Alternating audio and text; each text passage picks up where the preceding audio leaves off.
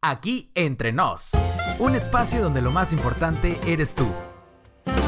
Comenzamos. Dios, tú y yo. Y por la tarde Isaac salió a meditar al campo y alzó los ojos y miró, y he aquí venían unos camellos. Rebeca alzó los ojos y cuando vio a Isaac, bajó del camello.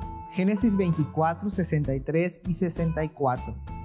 Vivimos en una época en la que los patrones para establecer relaciones serias son cada vez más complejos y se disminuye el interés de construir una relación significativa de amistad especial o de noviazgo. Hoy quiero reflexionar con ustedes algunos aspectos que están haciendo muy complicado entablar un noviazgo. En primer lugar, es muy fácil no comprometerse, ya que en la primera oportunidad de algún malentendido se termina la relación y a veces solo desaparece aquella persona sin tener el valor de hablar sobre el tema.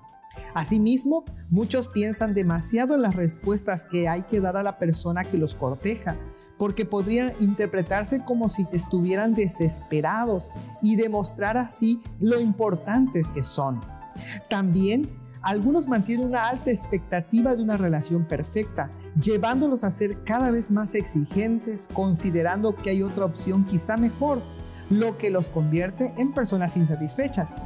Las relaciones también de hoy en día se están basando solo en el sexo, complicándolo aún más, ya que esto trae confusión, culpabilidad y corazones rotos. Sexo sin compromiso y amigos con derecho es muy común en nuestra época. Algunos sugieren que es mejor estar solos que acompañados.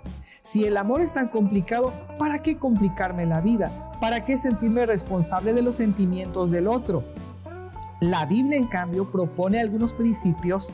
Por ejemplo, en el texto de hoy se describe el noviazgo de Isaac y Rebeca. En primer lugar, encontramos que los muchachos tenían disposición de comprometerse en una relación basada en principios y valores espirituales que eran guiados a través de la tradición familiar. También ellos oraban para descubrir la voluntad de Dios, puesto que la oración es un determinante en la elección de la pareja. Asimismo, Isaac y Rebeca eran personas muy maduros que los llevaron a vivir más allá de simples ilusiones. El amor verdadero se basaba en una decisión. Rebeca tuvo que viajar y emprender un viaje para encontrarse con Isaac.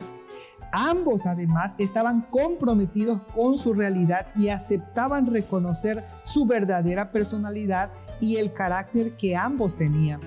Asimismo, Isaac y Rebeca eran pacientes para aprender a amar con bondad, soportando todo y sacrificando. En otras palabras, había que amar como Dios manda, amar como la Biblia nos dice, a mí también un día me tocó hacer una decisión y lo hice de forma que estaba yo seguro que debía de entrar en una relación porque eso traería para mí crecimiento y bendición. Así comenzó mi noviazgo. Todavía recuerdo aquel día que le pedí a Adi que fuera mi novia. Estaba súper nervioso, pero decidido a dar ese paso. Aquella tarde, mientras manejaba mi bocho con tantos nervios, tantos nervios tenía que choqué una cuadra antes de llegar a su casa. Sin embargo, esa noche fue muy especial ya que ella me dijo que sí.